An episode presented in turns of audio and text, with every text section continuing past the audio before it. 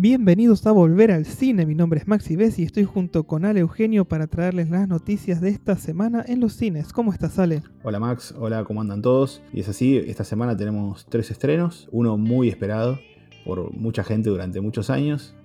Maxi tuvo la, oportunidad de, verlo, así que vamos a hablar de ese bastante. Aparte es un tema que nos apasionó mucho cuando éramos niños. y bueno, vamos a arrancar, ¿te parece? Dale, vamos a arrancar. 25 años estuvo esperando para ver Space Jam 2. Space Jam 2, Una nueva era, es una película que a mí me transportó a la época en que tenía 11, 12 años. Eh, yo la vi en el cine, me voló la cabeza. Era una cosa que me encantó. Tener la oportunidad de ir a ver Space Jam 2, Una nueva era, en el cine, antes que muchísimas otras personas, la verdad que hizo que derramara un par de lágrimas sentado en la butaca. No podía creer que estaba sentado antes de tiempo pudiendo ver esta película. Eh, desde que arranca con, la misma estructura de mostrarte cómo era LeBron James de chico, de la misma forma que te mostraban cómo era Michael Jordan de chico, cuáles eran sus mambos, este, que los llevan a tener después los problemas que hacen que terminen en ese universo de los Looney Tunes, que en Space Jam 2 está mucho más expandido porque es el universo Warner. En realidad están adentro de un servidor raptados. Él, LeBron James y el hijo este, por una inteligencia artificial. Bien, Max. Y es qué bueno esto que vos decís de, Warner abriendo su universo, porque ya cuando vimos Tony Jerry también lo, ponía en el juego de la, de la película. Así que me parece que Warner apunta a eso, a mezclar todos sus personajes en, películas de este estilo, ¿no? Sí, porque además también a vos lo que te permite es estar todo el tiempo buscando esos easter eggs, que es divertido. Durante una película es divertido estar tratando de encontrar easter eggs. Y en esta película está cargadísima de, de personajes de distintas franquicias o películas de Warner. Y algo, que a mí me, parece, ¿no? Es, creo que Space Jam 2 va a presentarle a, los más chicos a los Looney Tunes, ¿no? Porque si bien nosotros crecimos y éramos mucho más contemporáneos con los Looney Tunes de aquel entonces que, ahora, que no tienen tanta presencia en la tele, que no hay un canal que te esté mostrando todo el tiempo las aventuras de Bugs Bunny, de Porky, del Pato Lucas. Eh, creo que es una buena forma de, de traerlos de vuelta a unos personajes que para mí son fabulosos todos con sus personalidades, sus historias. Sí, la película está apuntada a un público infantil. Eso es cierto. Y lo bueno es esto que decís vos, que les permite encontrarse con los Looney Tunes que tal vez muchos ya se encontraron eh, con, con Space Jam. Hay muchos chicos que por ahí vieron Space Jam porque los padres en su añoranza de que les gustó cuando eran chicos se la hicieron ver. Pues, a mis hijos se, se les hice ver Space Jam. Este, de hecho, el más grande está pensando en cuándo vamos a ir al cine a ver la 2. Pero, pero a pesar de que está apuntada a un público infantil, nosotros los adultos también la podemos disfrutar desde la nostalgia. Hay, hay, mucha gente que por ahí te va a decir, bueno, si la película se apoya en la nostalgia y los easter eggs, algo falla. No, no falla nada. Si vos disfrutás la película y eso es lo que estás yendo a buscar, la vas a disfrutar. Y nada va a fallar con la película todo depende de la persona que la esté viendo también. Si yo, por ejemplo, fuera una persona amargada de que va a ver esta película y que piensa que no termina más porque es una película que tiene dibujitos animados y que tiene un partido de básquetbol en el medio, y obviamente que no le va a gustar. Pero una persona que fue a ver la película de chico, que le gustó, y que ve un poco más y expandido, porque este universo está expandido, creo que se la tengo que recomendar. Si sos ese tipo de persona, vas a disfrutar un montón de ver esta película en el cine y disfrutando también de el sonido al mango y de que tiembla la sala y la vas a recontra disfrutar. Incluso para apagar un poco la nostalgia, esta es una secuela de una película que envejeció muy bien. Vos ves Space Jam que ahora la tenés en streaming para ver, ahora no me acuerdo si es Amazon o Netflix que la tiene. No, en HBO Max. En HBO, perdón, es verdad. Eh, antes estuvo creo que en Netflix, en un momento hasta que apareció ahora HBO. Sí. Eh, vos la Ahora ves, HBO Max nuclea todas las, las producciones de Warner, así Sí. que todo lo Warner lo vas a encontrar ahí. me- la, la volví a ver y envejeció, pero completamente bien. O sea, no, no está desfasada de tiempo. La ves, aparece Bill Murray, tiene unas actuaciones geniales, eh, es divertida, tiene ritmo. Quizás era una película muy adelantada para la época, desde lo técnico. Yo vi la película el lunes y el domingo a la noche hicimos un- una previa con mi hijo mayor y vimos Space Jam en HBO Max. Como vos decís, envejeció re bien. Lo único que a mí me parece que Space Jam 2 le faltó es Bill Murray. Si hubiesen tenido a Bill Murray ahí, hubiese sido perfecto. Como una vieja gloria, Michael entrenador Jordan. o algo. No, entrar ahí a jugar, a tirar dos pases y listo, a reírse un rato. Bill Murray hizo eso en la anterior. Que haga lo mismo ahora. La verdad que lo extraño a Bill Murray. Quiero, quiero verlo ahora pronto en la crónica francesa. Este, pero yo creo que la película acierta por todos lados. Podía haber sido mejor, podía haber, tener, podía haber tenido algunas cosas mejores. Pero es exactamente lo que te prometen, ni más ni menos. Si sabes que no te va a gustar, no te metas en la sala y listo.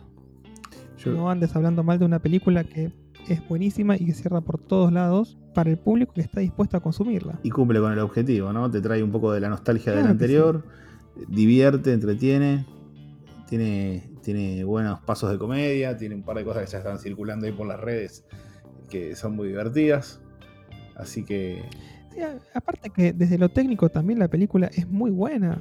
Eh, a ver, eh, el manejo que tiene, por ejemplo, de, de captura de movimiento, hace que vos sepas exactamente quiénes son los jugadores y las jugadoras de básquet en las que se basaron para el Goon Squad. Para el equipo de los malos. Eh, o sea, la película logra tomar todo lo bueno de la primera Space Jam y con la tecnología actual y con el ritmo actual que uno espera de una película, eh, logra llevarla a otro nivel. Para mí es, es muy buena película. Si lo, lo que vas a buscar es eso. ¿qué te pareció la, la actuación de LeBron? Como para contarle a nuestros oyentes. Mira, LeBron James zafa.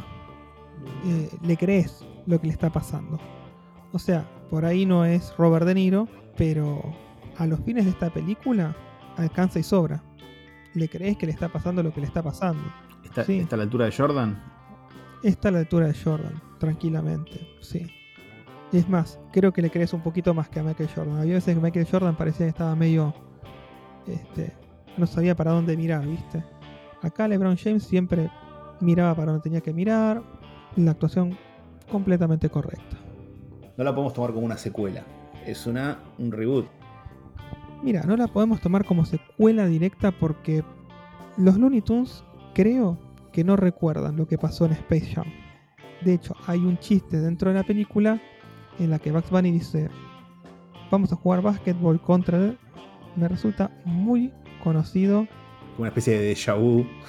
Sí, como que se hacen cargo de que hubo otra, pero no la toman como secuela directa. Estamos de vuelta jugando básquet con un jugador de... No. Este, Bueno, es autónoma. bien, perfecto. Eso está bueno que lo sepan. No hay que ver la anterior para, para entender qué es lo que pasa. Se puede disfrutar tranquilamente. Sí. Este, y otra cosa que tiene como virtud para mí es que retoma la animación en 2D por momentos. Y, esa animación 2D, por más que tiene cierta profundidad, está basada en los dibujos de los años 40 y 50 de Chuck Jones. Eh, con, con alguna cierta variante en Box Bunny, pero tiene esa onda de los dibujos viejos de los Looney Tunes e inclusive algunos guiños, algunos cortos, ¿no? Em, pero después, como que cuando llega la hora de jugar el juego de básquet, toman una textura mucho más realista. ¿Por qué? Porque LeBron James pasa de ser un dibujo animado a ser LeBron James en, vivo, persona física. Y ellos también sufren un cambio, los Looney Tunes.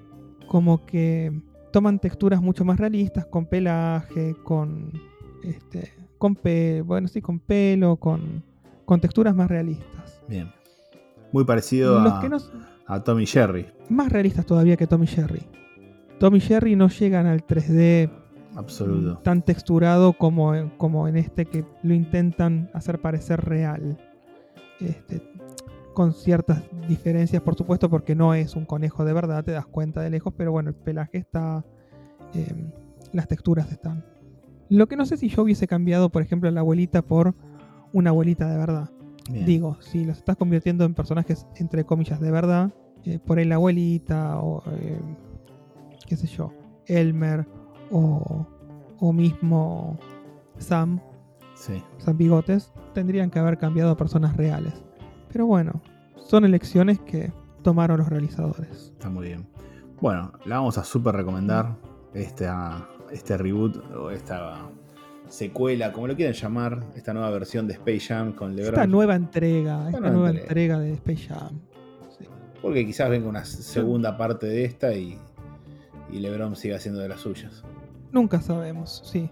Este, mm, así que bueno, nosotros, yo la recomiendo personalmente, pero como siempre decimos, es cuestión de que vayas al cine y vos saques tus propias conclusiones. Exactamente, se estrena el 15 de julio, así que el lunes siguiente empiezan las vacaciones, o el viernes a la tarde ya empiezan los chicos de vacaciones de invierno. Eh, es una buena oportunidad para, para que la puedan ver. Y es un replan, es un replan para, primero para ayudar a, a la industria del cine y, y de paso salir en vacaciones con los chicos y que no se olviden de que esas cosas se hacían en vacaciones de invierno. Sí, esas son esas salidas de vacaciones que después nunca se olvidan. Tal cual. Bien, ¿qué más tenemos esta semana, Max? Esta semana también tenemos La Purga por siempre. Esta es la quinta película, largometraje de La Purga. Eh, y lo que pasa esta vez es que después de una noche de purga suenan las sirenas y no le dan bola. No le dan bola y hay un grupo de, de personas que decide que la purga anual no se detiene al amanecer, sino que continúa por siempre. Así es, La Purga por siempre es una película que no vimos y de la que te estamos contando la sinopsis, porque es todo lo que podemos decir. No podemos recomendarla si no la vimos. Lo único que te podemos agregar es que, como vos dijiste, hay otras cuatro películas para ver. Tenés una serie en Amazon para, para ampliar el universo. Y bueno, a, a ver qué pasa. Si sos fanático de, de- de Ujú. ese, de ese día especial que vemos en las películas, bueno, acá tenés un cierre definitivo. Así es, de- prometen que es la última entrega de La Purga. este, y, y bueno, con esto cierran las películas, cierran las series. La serie es muy buena. eh, la vi por Amazon Prime. No sé ahora si se seguirá pudiendo ver por Amazon Prime o si se habrá ido a otro lado. Pero la serie es muy buena, ahonda en todo el tema de la mitología de la purga y en qué es lo que pasa entre una purga y otra. Eso está muy bueno.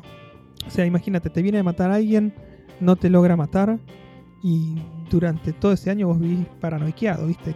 ¿Quién fue? ¿Por qué te quiso matar? Tratás de encontrarlo. Está bueno. Vi, vi unas máscaras así de conejo, unas cosas media- medias aterradoras en, en lo- en el tráiler. Sí, esos son clásicos de, de estas películas que en castellano también supieron llamarse 12 horas para sobrevivir. este, cuando el título es claramente La, Purge, la purga. la purga, y no tiene nada que ver con. No sé quién le puso ese nombre. Hermoso. Pero bueno, ahora le pusieron el nombre bien, La Purga por siempre. Bien, muy bien. Eh, en inglés es The Forever Purge. Y aparte, a veces es muy raro porque cuando uno quiere o le recomiendan, mirate la purga y vos te matás buscándola para encontrarla y te das cuenta que es 12 horas para, para sobrevivir. Y te olvidaste. Claro, sí. Los nombres que les ponen, sí. Igual te digo que como los nombres españoles no hay. No. Los nombres españoles no hay con qué darle. Yo eh, te estoy robando. a- nombres, pero. te estoy robando hace mucho tiempo que hagamos un especial de, de nombres. Eh, y tenemos un invitado, ¿no? Que se encarga de un poco de eso. Sí, se encarga de, de doblajes. este, y, y nos puede contar por qué algunas películas se llaman como se llaman. Hay ciertas palabras que ranquean más que otras a la hora de que la gente tome la decisión de entrar a una sala o no, de sacar una entrada o no para una película. Y muchas veces tiene que ver con eso, ¿viste? Con que hay ciertas palabras que son detonantes para que la gente diga, uh, esta va a ser una buena película de terror, una buena película para llorar. Ya las palabras que están en el título te, te producen este, un detonante a la hora de elegir. Bien, Max. Y vamos a hablar de dos películas más. Una que se estrena esta semana, que es Explota, Explota. Y después vamos a agarrar un poquito algo de la semana pasada, que es Black Widow, y vamos a hablar un poco de ella también. Dale. De Explota, Explota, lo único que vamos a decir es que es una película que está situada en los años 70. Es una película española. Y cuenta la historia de una bailarina joven que tiene ansias de libertad a principios de los años 70 que, como ustedes saben, estuvo marcada por la rigidez y la censura así del franquismo en, en España. Sobre todo en televisión. Así que, bueno, con música de Rafaela Carrá, que falleció hace poquito, así que da justo para robar esta película. Este, con el nombre de Rafaela. Eh, Se están colgando de la lápida, básicamente. Y sí, yo siento que sí. Es la última película de Rafaela Carrá, ¿viste? Y, y bueno, calculo que apela a, tratar de traer un poco de color como lo hizo en su momento en el barrio. Y, y bueno, hay que, queremos que, hay que le guste el género musical. la, vimos. Eh, la puedo ir a ver. A mí los musicales me gustan, así que para mí va a ser parada obligada. Bueno, muy bien. Y ahora vamos a darle un espacio a una película que se estrenó la semana pasada, pero que no queríamos dejar de, de hablar, que es Black Widow. Sí, Vos sabés que. Cuéntame vos qué te pareció Black Widow. Mira, yo te voy a decir algo, Max. Eh, me gustó, no es una película que, que, no me haya gustado, que sea, me parezca mala, pero me dejó con ganas de, ver otro tipo de cosas. O, o la sensación que me, me, dejó es que tendría que haber sido estrenada mucho tiempo antes, entre otras películas. Que llegó tarde en el universo. Como que te vamos a dejar un caramelito de recuerdo de esta mujer que se sacrificó por todos nosotros. Yo la sentí como un bonus track de Natasha Romanoff. A ver, la vimos morir en Avengers Endgame y ahora lo que tenemos es un, un poquito más de tiempo con ella, que es lo que pedían todos los fanáticos. ¿Viste cuando te dicen, si pudiera tener dos minutos más con esa persona que se murió. Bueno, es lo que le pasa a los fanáticos con Natalia Romanoff. Son estas casi dos horitas en las que pueden disfrutar de alguien que pensaron que no iban a ver nunca más. Y que nos cuenta una historia que tiene todo que ver con Natalia. Si hubiese una película en solitario, el tema que tiene que tratar es este. Ella enfrentándose a esa corporación o a, esa, ese ente esa mafia. Es una mafia. Sí. A ese grupo. esa organización. Que subyugó. Una organización. Eso. Sí. A esa organización que la subyugó desde su infancia y durante su juventud. Y que ahora ella se va a encargar de tirar abajo. Una vez más. Porque pensó que ya lo había destrozado a Dreykov que era el responsable de la Habitación Roja, esa organización que la convirtió en una asesina profesional. Creo que es la historia que necesitaba contarse de Natasha Romanoff. Nos da un poquito de trasfondo sobre su pasado, eh, nos centra en sus relaciones con, con las personas con las que creció y es la hermana la que nos va a traer de vuelta a este mundo de espías y, de misterios e intrigas internacionales. Sin tratar de, de, nada, yo creo que es una película que va, va a dejar a futuro unas lindas cosas, como vos decís, desde el lado de la hermana. Y eh, me parece que si duraba un poquito más la película, podrían haber quizás profundizado un poco más en, la niñez de, de Natalia. Me hubiera gustado ver un poco más. Yo creo que todo lo que se mostró está justificado, tiene que ver con narrativa. Eh, vos fíjate que te cuentan un poquito de las relaciones pseudo familiares de estos personajes que se te van a presentar después más adelante otra vez. E inclusive eh, la música también juega un rol muy importante porque la canción que vos escuchás al principio es la que después vas a escuchar cantar a uno de los personajes para lograr empatizar con otro. Em, creo que tiene, tiene lo justo y necesario para que vos puedas después ir haciendo que la trama se vaya desarrollando. Eh, ver más por ahí es para los fanáticos, si por ahí uno se queda con ganas de más, eh, pero creo que se mostró lo justo y necesario para tampoco aburrir al que no es tan fanático. Puede ser. Max, ¿y, a vos qué te pareció? ¿Es una llave que cierra o una llave que, abre? Creo que cierra la historia de Natalia Romanoff, nos muestra finalmente su lápida y nos muestra el amor y el cariño que este, la gente que la rodeaba le tenía, porque la lápida está llena de flores, fotos, recuerdos, eh, así que se nos muestra esa situación que nos quedó pendiente en Avengers Endgame. Nos quedó pendiente un funeral de, de Natalia Romano. Si bien no nos dan el funeral, por lo menos vemos la lápida y todo ese cariño que te acabo de comentar que sentí a través de lo que había en su tumba. Creo que cierra la historia de ella, pero abre la historia de Yelena Belova, que es la hermana adoptiva, entre comillas, de Natasha Romanoff. Que en definitiva es a lo que se está dedicando hasta este momento en la fase 4.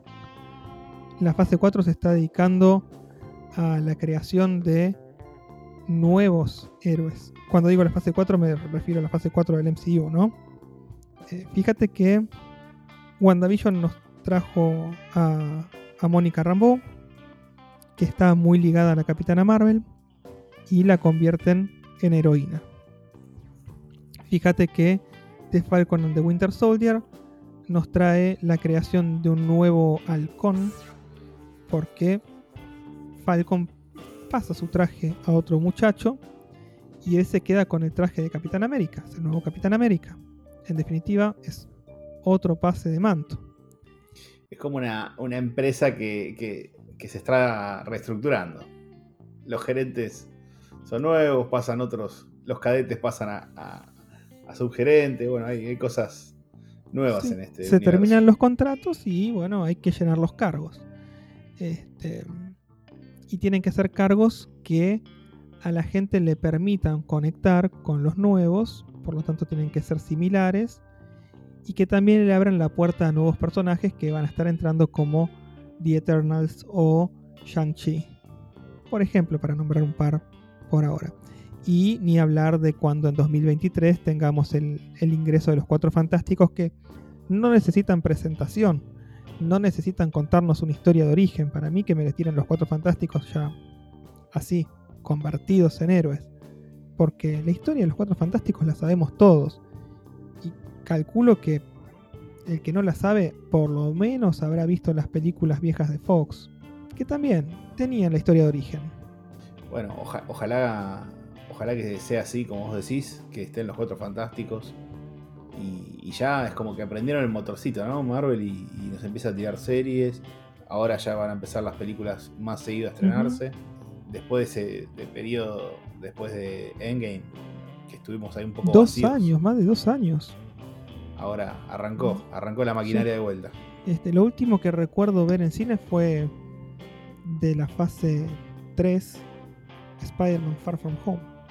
Y es una locura pensar que hace dos años estábamos en el cine viendo Spider-Man Far From Home, que es la segunda, y que ahora a fin de año vamos a estar viendo la tercera con tres películas del MCU, tres largometrajes en el medio. Porque antes de Spider-Man en diciembre estuvo Black Widow, va a estar Shang-Chi y la leyenda de los Diez Anillos, y The Eternals en noviembre sea que... Esa la espero. Sí, yo también. Yo también. Eh, promete muchísimo. Pero bueno, vamos a ver cuando llegue la película, porque por ahí después llega y no es lo que esperábamos, no es lo que estábamos dispuestos a ver en ese momento. Y nos llevamos otra impresión y hay que digerirla. Y por ahí verla dos o tres veces hasta que le encontremos la vuelta. A veces pasa. Y, y en cuanto a series este año ya con Loki cerramos, ¿no? No, aparentemente podría estar llegando antes de fin de año Hawkeye. Y ahora en agosto tenemos una serie animada que se llama What If, que nos va a contar historias alternativas de muchos de los héroes de Marvel. Si las cosas fueran diferentes. Es como dice su, su título. ¿Qué tal si hubiera pasado otra cosa, no? Me gusta, me gusta eso. Bueno, Max, eh, creo que estas fueron nuestras reseñas o recomendaciones de esta semana. ¿Alguna más que quieras recomendar? ¿Algo que quieras conectar con, lo que vimos hoy? No, simplemente que no, no dijimos prácticamente de qué trata Space Jam. Este, nos metimos de lleno en, en la película. Eh, para los que tengan ganas de verla y no saben de qué se trata, se trata de un jugador de básquet que termina absorbido por un, servidor de la empresa de Warner este, y su algoritmo lo obliga a jugar básquet en un equipo con los Looney Tunes y enfrentándose al equipo creado por su propio hijo, por el hijo de LeBron James. Este, y se van a enfrentar en el juego del siglo porque lo que está en juego es su propia libertad. Si pierden, se tienen que quedar adentro del servidor para siempre. Así que. Bueno, vamos a, vamos a ver eso. Y, como siempre, sabemos que el público se renueva y, que quizás algunos no la vieron. Yo me gustaría recomendar una película que tiene el espíritu ese de Space Jam. No solo de la 1, ¿Quién engañó a Roger Rabbit? Para mostrarse a las nuevas generaciones, tenemos un conejo y tenemos personas de carne y hueso, como le decíamos en nuestra infancia. Me parece que es una película que, podrían ver y, que está buenísimo, que, la recuerden y la puedan ver. Sí. Otra Creo que fue la primera película que vi con mezcla de animación, por lo menos que recuerde, ¿no? Este, y personas live action. Y es una película que envejeció también, eh, muy bien. Eh, tiene algunas cositas que se pueden mejorar, obviamente, pero bueno, el genio de Robert Zemeckis sabía lo que hacía. Eh, en, aquel, entonces. porque ahora cuando estrenamos The Witches, no lo logró Robert Zemeckis. Robert Zemeckis tiene cosas muy buenas y tiene cosas que vos decís. Sí, ¿dónde está Robert Zemeckis, viejo y querido? pero Supongo que ya se va a redimir. Veremos qué hace con Pinocho. Y Pinocho, Pinocho puede, andar muy bien. ¿Sabes qué otra me acuerdo? Mezcla de humanos y dibujos. Una con Brad cool War con eh, Kim Basinger. Sí. Brad Pitt joven. Pero esa es más picante, la vida es más grande. Sí, es un poco más oscura, ¿no? No, es para ver con niños. Tiene más, más vibras de policial noir que de película infantil, por supuesto. Y tuvo su, su videojuego. Eh, lo tenía que decir. Este, yo no, no, recuerdo haberlo jugado. Sí me acuerdo del Cool Spot. El Cool Spot lo jugó todo el mundo, ¿no? Pero el Cool World no. Eh, sí, el Cool Spot que era una campaña de Seven Up, básicamente. Un juego hecho de Seven Up. Estaba buenísimo. Eh, estaba, muy bien. Cosas que solo pasan en Estados Unidos, ¿no? Que te pueden vender un juego de Seven Up. Imagínate acá que hagamos uno de, de un sifón de Ives que va tirando chorros. O de Manaos. O de Manaos, sería lindo el juego, el cool Manaos. Este, pero sí, Seven Up se pudo dar el lujo de hacer eso y después hacer el juego de Fido Dido. O sea. El juego de Fido Dido también. Terrible. Sí. Bueno, bueno Max, eh, los vamos a dejar con estas recomendaciones. Les tiramos ahí unas películas viejas también para, para que puedan ver con la misma temática. Y este fue nuestro episodio de Volver al Cine. Así es, eso fue todo entonces por esta semana. Mi nombre es Maxi Bessi el mío Ale Eugenio. Y los dejamos con ganas de volver al cine.